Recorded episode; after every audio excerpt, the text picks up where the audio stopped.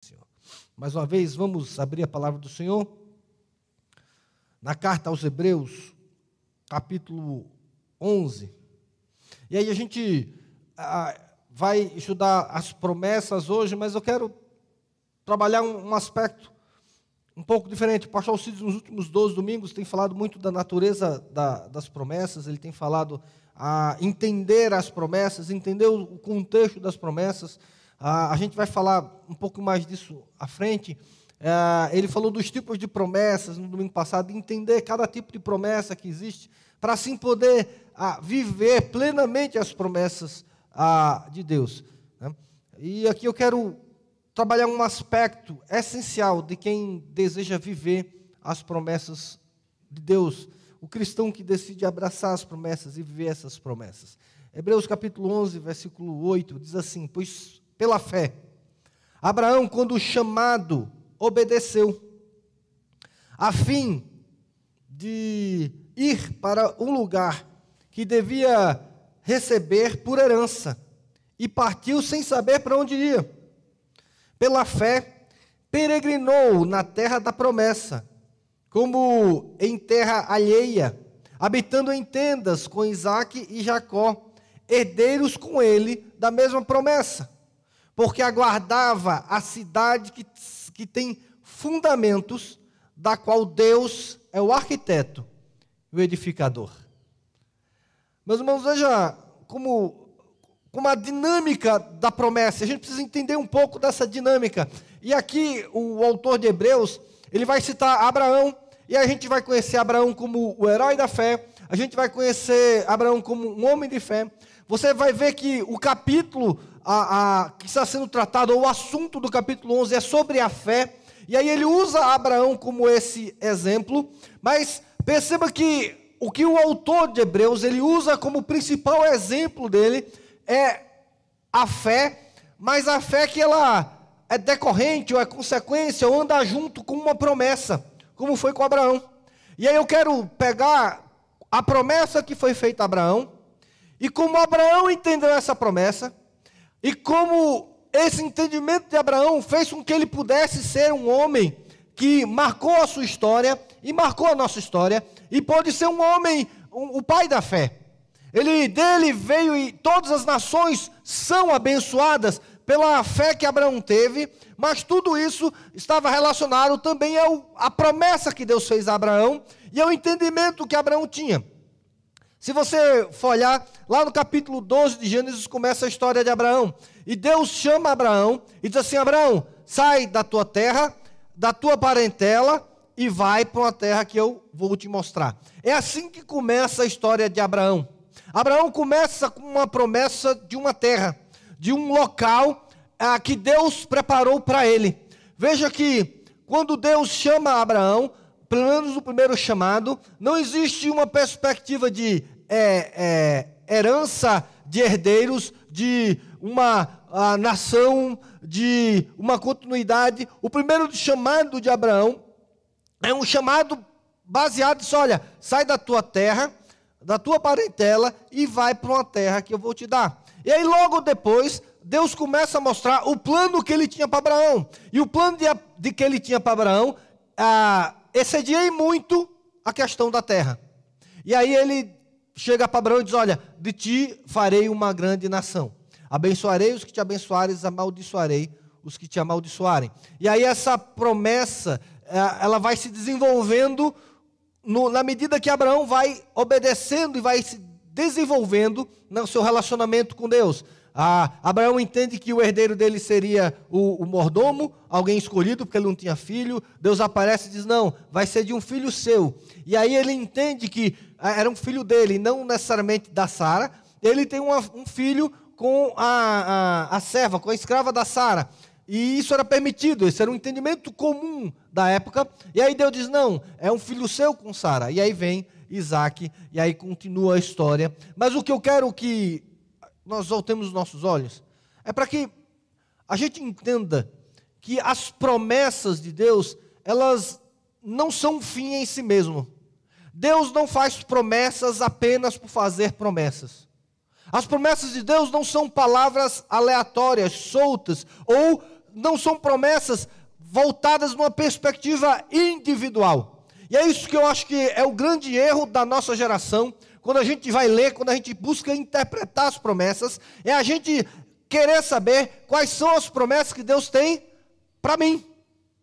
Como se as promessas elas tivessem uma perspectiva apenas pessoal. Ou como se Deus fizesse promessas para nós, indivíduos, apenas a, a partir da nossa existência. Promessas a partir do que como vivemos. E não entendemos que todas, e aí eu quero dizer a você, meu irmão, todas, todas as promessas de Deus, elas são fundamentadas na aliança que Deus fez com o seu povo, na aliança que Deus fez com o homem, na aliança de Deus. Não existe promessas sem um conceito de aliança, sem um conceito que Deus fez uma aliança com o seu povo. Toda a promessa, ela é fruto, ela é consequência do fato de Deus ter uma aliança com o seu povo.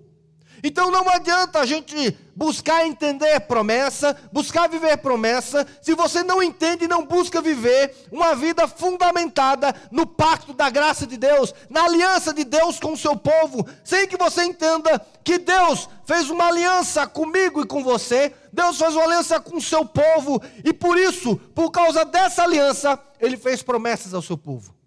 é, é, é indispensável esse entendimento. É indispensável que a gente perceba que Deus tem uma aliança comigo e com você. Olha como isso é verdade em Abraão. Deus chama Abraão, ele faz uma promessa específica para Abraão, mas o fundamento, o alicerce da aliança que Deus fez com Abraão é o pacto que Deus fez lá em Gênesis capítulo 3. É a promessa de que viria o Messias e que viria o Redentor.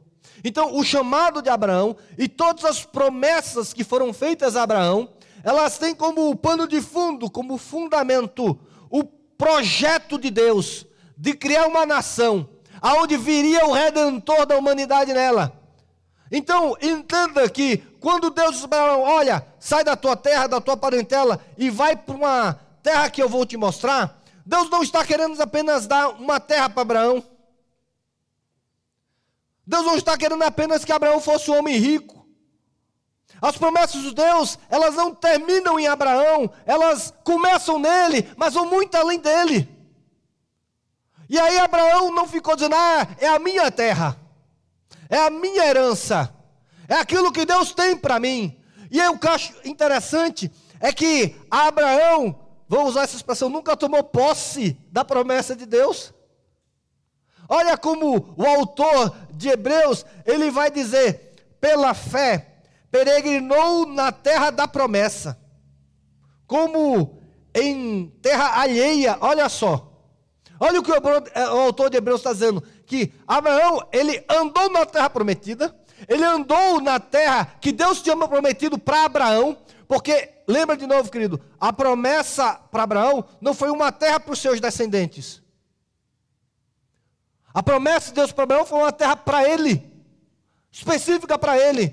Mas aí o autor diz assim: e Abraão andou por essas terras, mas andou como o quê? Um andarilho, como um peregrino. Ele nunca tomou posse dela, ele andou nela como sendo alheia, habitando em tendas com Isaac e Jacó, membros com ele da mesma promessa. Mas Entenda como é interessante isso. Abraão recebeu a promessa de Deus. Abraão viveu acreditando a, a, a, e, e nesse relacionamento com Deus a partir dessas promessas. Mas o autor de Hebreus diz: ele andou por essa terra. Ou seja, a gente pode falar que Deus cumpriu a promessa, porque ele habitou naquela terra. Mas ele falou assim: ele andou em tendas.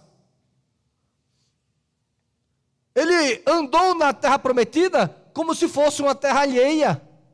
Ele nunca tomou posse. E é interessante isso, porque isso não frustrou o coração de Abraão. Porque ele dizia assim, sempre antes, pela fé.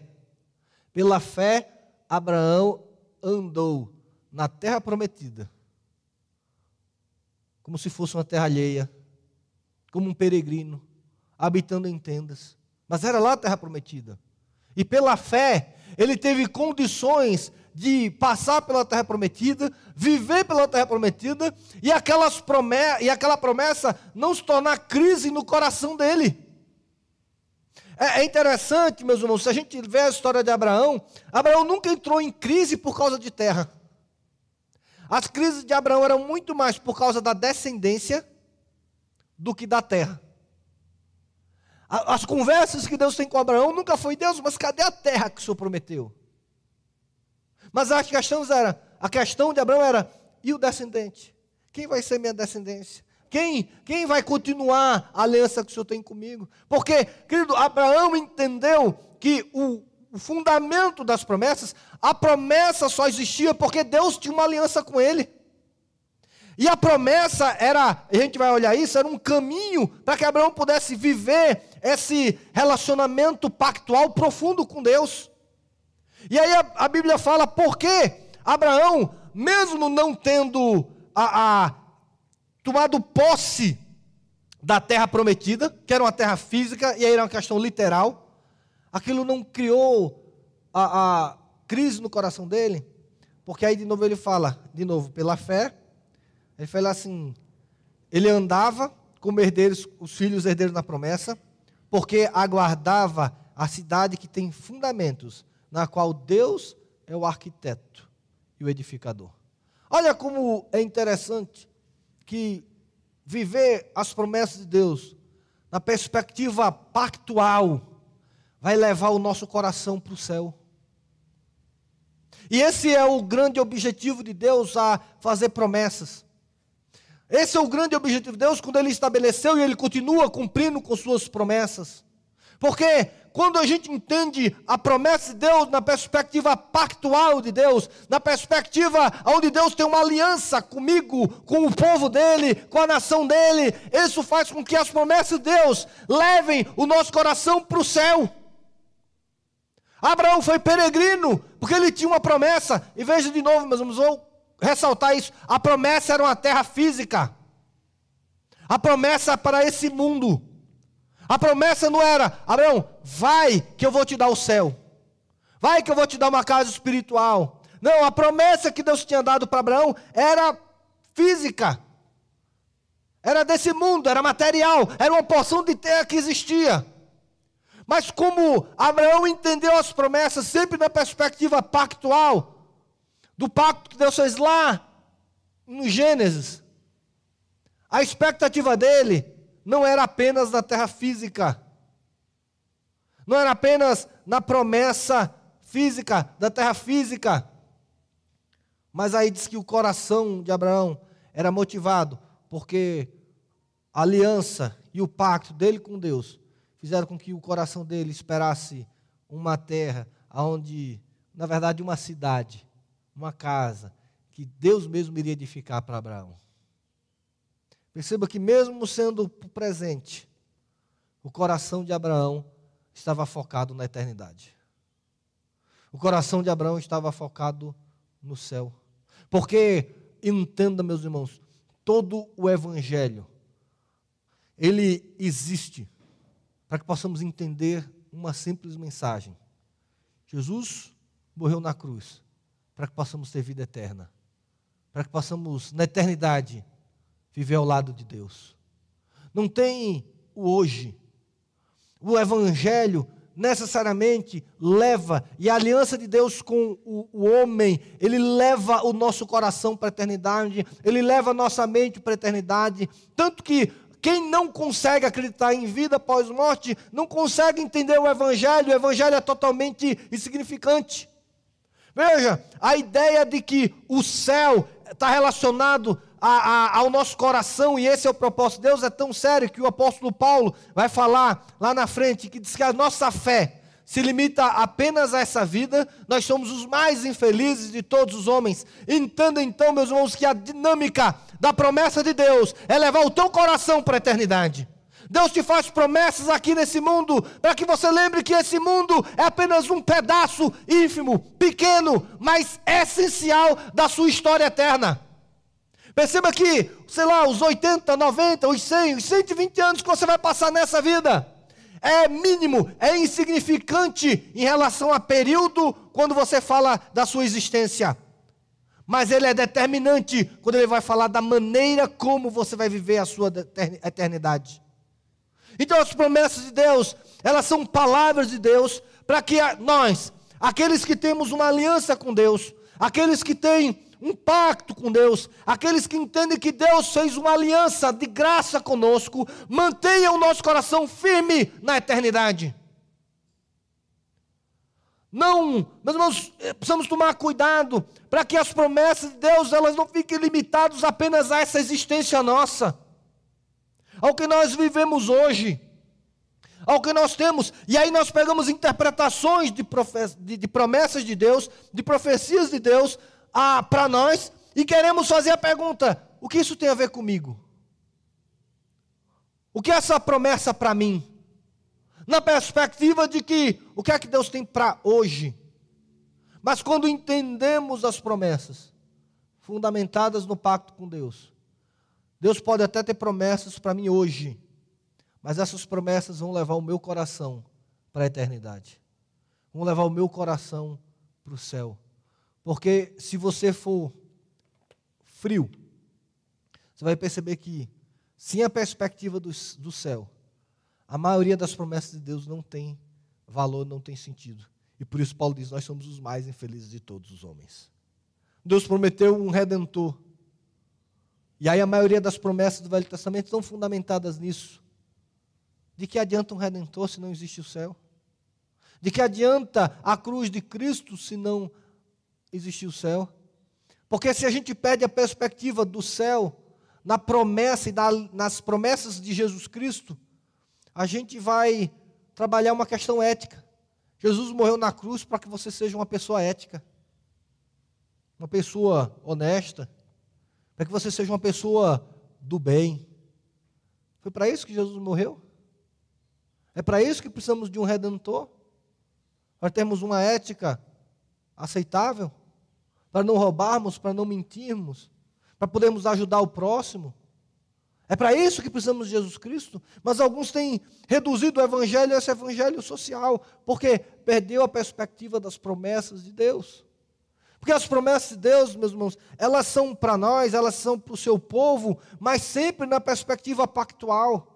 E quando a gente entende a perspectiva pactual, ela só tem sentido se o céu estiver cheio no seu coração. Se o seu coração estiver sedento e estiver pronto e esperançoso para o céu. Veja, a, a, e aí a gente precisa tomar cuidado com as falsas interpretações ou com os falsos profetas. Veja, Jesus Cristo no Novo, no Novo Testamento falou sobre isso. Ele disse, a gente já estudou isso no Sermão do Monte, Mateus capítulo a, 7, versículo 15, Jesus fala assim: acautelai-vos dos falsos profetas. Se você for pegar a 1 de João, capítulo 4, do versículo 2 ao versículo 4, também João vai dizer isso. Olha, cuidado, porque muitos falsos profetas se levantarão. Jesus, no sermão profético dele, versículo 20, capítulo 24, versículo 24, vai dizer que muitos falsos profetas se levantarão. E veja, ele tanto fala do anticristo como os falsos profetas. E às vezes a gente só coloca a ênfase no anticristo, mas Jesus Cristo vai falar: o anticristo vai se levantar e falsos profetas vão se levantar, e esses falsos profetas vão se levantar fazendo milagres e coisas grandes. Não é o anticristo que vai apenas se levantar fazendo grandes coisas, os falsos profetas também. E o que eu acho, queridos, precisamos entender nessa geração é que estamos muito pouco preocupados com os falsos profetas. Estamos muito preocupados, poucos preocupados com o que as pessoas andam falando. Hoje vivemos uma miscelândia de teologia, de ideias, até uma miscelândia de evangelhos. Evangelhos diferentes, ideias diferentes, verdades diferentes. E o que eu vejo é que os crentes têm consumido esses diferentes evangelhos, essas diferentes ideias, e às vezes ideias totalmente contraditórias, como se fosse a coisa mais natural do mundo. Porque o cristão, ele aprendeu a ouvir as pregações, ele aprendeu a, a ler a Bíblia na perspectiva do que Deus tem para mim. Na perspectiva egoísta, então, se me fez bem, é de Deus. Lembro de uma história, eu estava no seminário e alguém contou que nesses grandes é, é, seminários, um pastor foi convidado para pregar e ele preparou o sermão dele, estava tudo certinho, e ele ia pregar no, na noite posterior. E aí ele chegou antes no congresso e foi ouvir a pregação do domingo anterior, do, da noite anterior a, a dele. E aí ele ouviu a mensagem e o pastor pregou e quando ele terminou de pregar, houve um quebrantamento, 80% das pessoas estavam ajoelhadas a, a, pelo impacto da pregação e pelo apelo feito pelo pastor daquela noite. E a crise do coração daquele pastor é que ele disse assim, que o que ele ia pregar na noite posterior era tudo totalmente diferente do que estava sendo pregado naquela noite. Ele disse assim, ele pregou A e eu ia pregar Z totalmente diferente. E aí ele passou um dia de angústia. Porque ele disse assim: olha, o cara pregou A, e todo mundo se quebrantou, todo mundo chorou, todo mundo foi lá na frente, aceitou o apelo. Quando eu for pregar Z, esses 80% vão me lixar no meio do. Mas passou a noite orando, tinha entendido que Deus tinha dado aquela mensagem para ele foi e pregou. E pregou Z. E quando terminou a pregação de Z, tinha 80% das pessoas chorando, quebrantadas, e lá na frente, aceitando o apelo da pregação dele.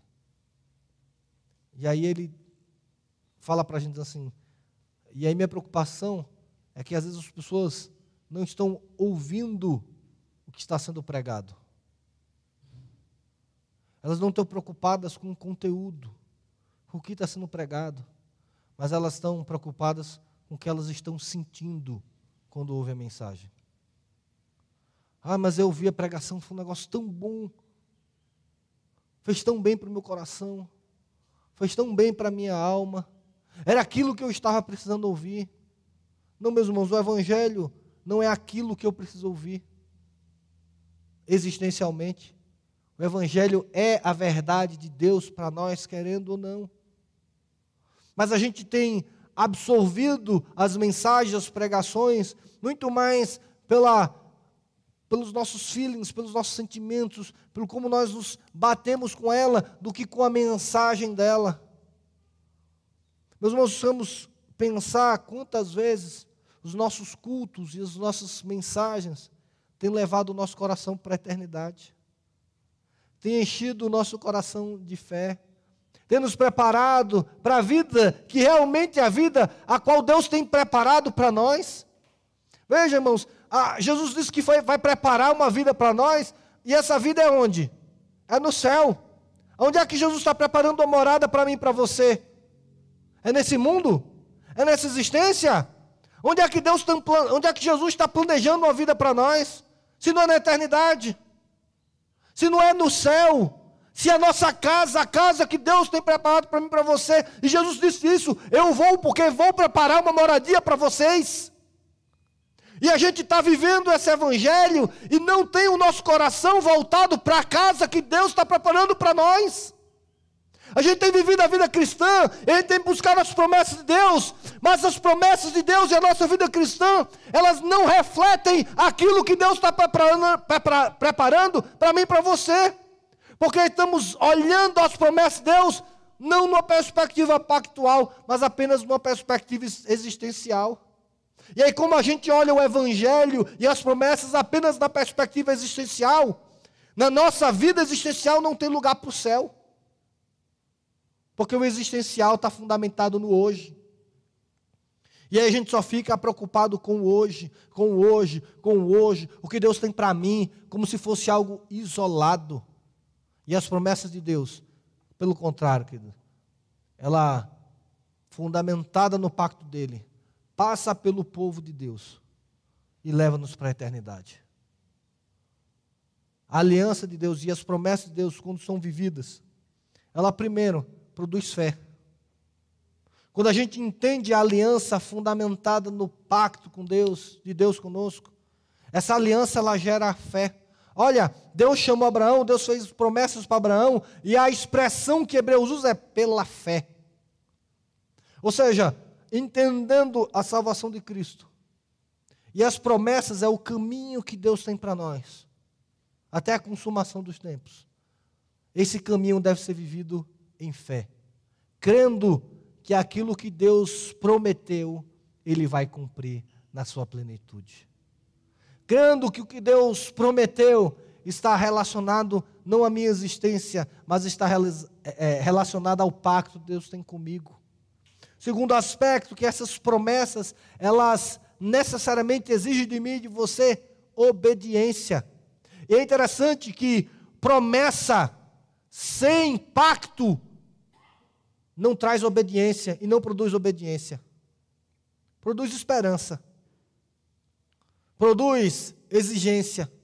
Mas quando eu leio e recebo as promessas de Deus na minha vida, na perspectiva do meu pacto que eu fiz com Ele, do pacto que Ele fez comigo, do pacto da salvação que Ele fez comigo, isso me leva a uma vida de obediência.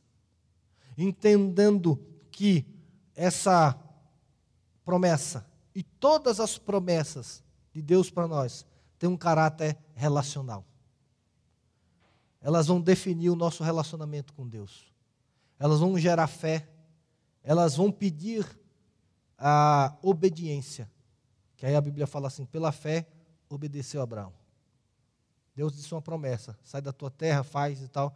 As promessas de Deus são, a maioria delas são condicionais, porque elas têm como pano de fundo a aliança dele conosco. Ela exige obediência minha e sua. E ela gera relacionamento. Porque Abraão foi se relacionando com Deus na perspectiva que ele ia vivendo a promessa dele. Mas se não tivermos isso, as, as promessas de Deus, elas vão ser vistas apenas de uma perspectiva existencial. Onde eu vou ler as promessas de Deus e eu vou perguntar o que é que tem a ver pra, o que é que tem para mim. E a gente começa a interpretá-las de maneiras equivocadas, de maneiras existenciais, de maneiras pessoais. E deixa eu lembrar isso a vocês, queridos. Deus se compromete apenas com as suas palavras e com a intenção dele quando ele deu aquelas palavras.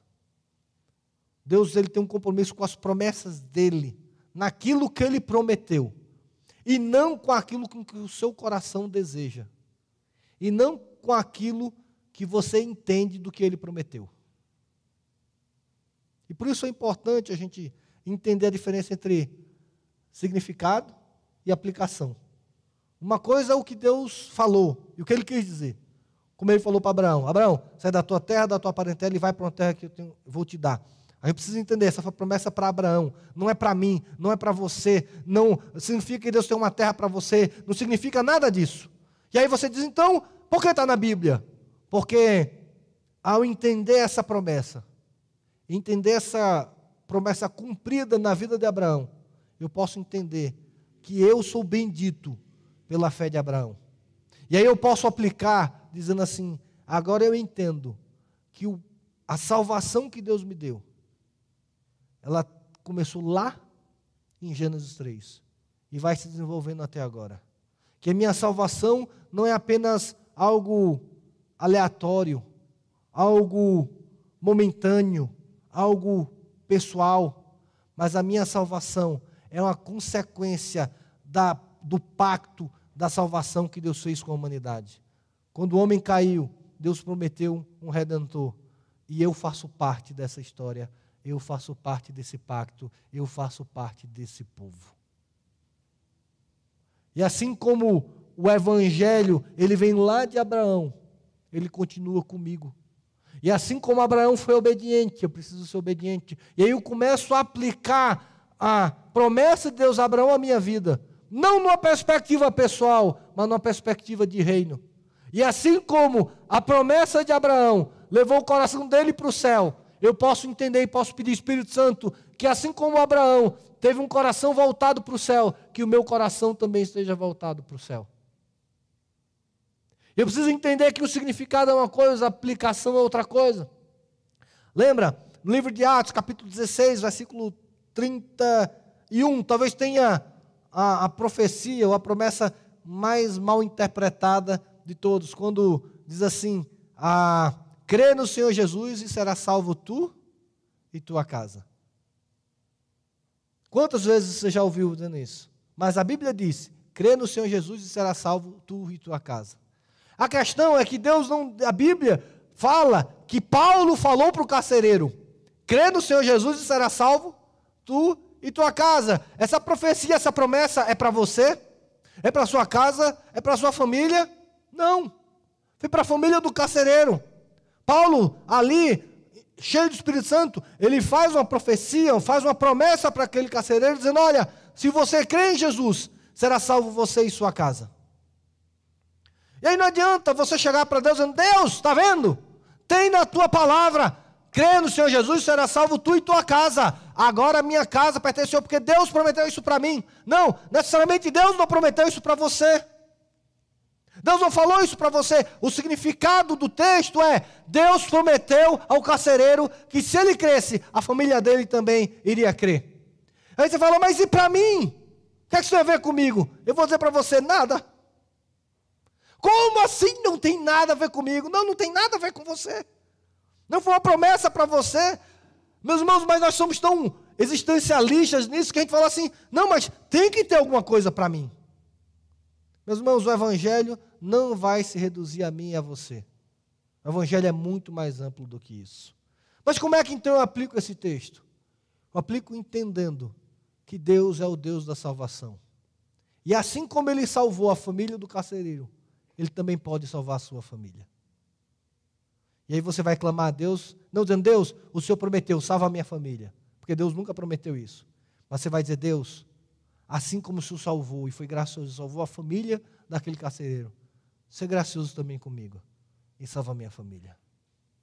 E aí eu consigo aplicar, eu consigo entender, eu consigo que o Espírito Santo tem ensinamentos para mim a partir das promessas. Mas, meus irmãos, se você quiser ver a promessa de maneira pessoal, de maneira existencial, apenas limitado a essa vida, eu quero dizer a você que você não vai viver as promessas de Deus. Você vai viver os desejos do seu coração, você vai viver as promessas dos falsos profetas. Você vai viver um pseudo-evangelho. Porque eu quero dizer a você, querida, promessa que não está fundamentada na aliança de Deus comigo e com você, ela não tem significado nenhum. Ela não tem sentido nenhum. Ela não tem relevância nenhuma.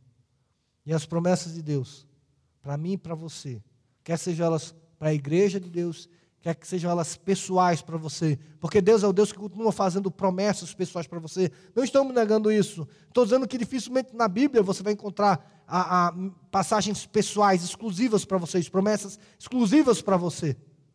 Vamos encontrar promessas para o seu povo e essas que são para o seu povo podem ser aplicadas a nós, não tem problema. Mas Deus tem promessas para você, para a sua vida, para essa existência. Mas eu quero que você entenda isso. Essas promessas, elas têm um objetivo final, que é levar o seu coração para a eternidade.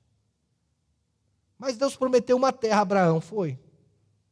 E querendo que essa terra levasse o coração dele para a eternidade. Meu convite essa manhã, meu querido, é que você estude as promessas, entendendo isso, para que elas gerem fé, elas gerem obediência e elas gerem relacionamento com Deus. E essa fé essa obediência, esse relacionamento, como foi na vida de Abraão, levem o seu coração para a eternidade. Levem o seu coração para o céu. Lembra disso, querido? Deus fez promessas a você, para que você entenda que Ele te chamou para que você viva o céu, viva eternamente com Ele. As promessas dele só têm sentido se você desejar o céu acima de todas as coisas todas as promessas de Deus vão levar o seu coração para o céu. E eu quero terminar fazendo essa pergunta: quanto da sua vida cristã, da sua vida religiosa, da sua vida na igreja, da sua vida de leitura da palavra, que assiste sermões, que vida de oração, o quanto o seu coração tem sido levado para o céu? O quanto o seu coração tem sido levado para o céu, é o quanto, verdadeiramente, você tem deixado o Espírito Santo trabalhar no seu coração. Eu acho lindo a figura da ascensão de Jesus Cristo. Quando Jesus sobe aos céus, os anjos aparecem e dizem assim: Por que vocês estão olhando para cima? Saibam que da maneira como ele subiu, ele também o quê? Voltará. Mas enquanto isso, não fiquem olhando para o céu, esperando a volta dele. Não fiquem agora parados. Diz assim: olha, agora, ok, ele já subiu. Façam o que ele mandou. Vivam o que ele mandou. Mas lembrem, sempre lembrem, da maneira como ele subiu, ele o quê? Ele voltará. É assim que devemos viver. Devemos viver a vida com o propósito que Deus nos deu na nossa vida, com a missão que Deus nos deu, com os desafios que Ele nos deu, com as promessas que Ele nos deu, mas lembrando, Jesus vai voltar. E tudo o que Ele faz, Ele faz para que vivamos eternamente com Ele. Jesus está hoje, querido, preparando uma morada celestial para você. Não é isso que Ele falou? Esse é o trabalho, um dos trabalhos de Jesus hoje. Ele está preparando uma casa para você viver. E não tem como Jesus está preparando essa casa e você achar que o Espírito Santo não vai lhe preparar para viver nessa casa. Que o Evangelho não vai lhe conduzir para que você viva nessa casa. Que está sendo tão especialmente preparada pelo Senhor Jesus Cristo. As promessas de Deus vão levar o nosso coração para a casa que Ele está preparando. A vida com Deus e as promessas dele, alicerçadas no pacto dele, vai nos levar o nosso coração para a casa celestial que ele tem conosco. Minha oração é que sua vida cristã, sua leitura da palavra, sua vida de oração, seus ministérios, as promessas que Deus tem cumprido hoje, tudo isso leve o seu coração para a eternidade. Que mantenha no foco que a vida é a vida eterna, é a eternidade com Jesus Cristo para que você não faça esse evangelho existencial, mesquinho e mundano que a gente tem visto aí pregado e falado pelos falsos profetas. Aplaudidos por aqueles que não têm intimidade com o Espírito Santo, mas que possamos humildemente receber as promessas de Deus, vivê-las e permitir que elas levem o nosso coração para a eternidade.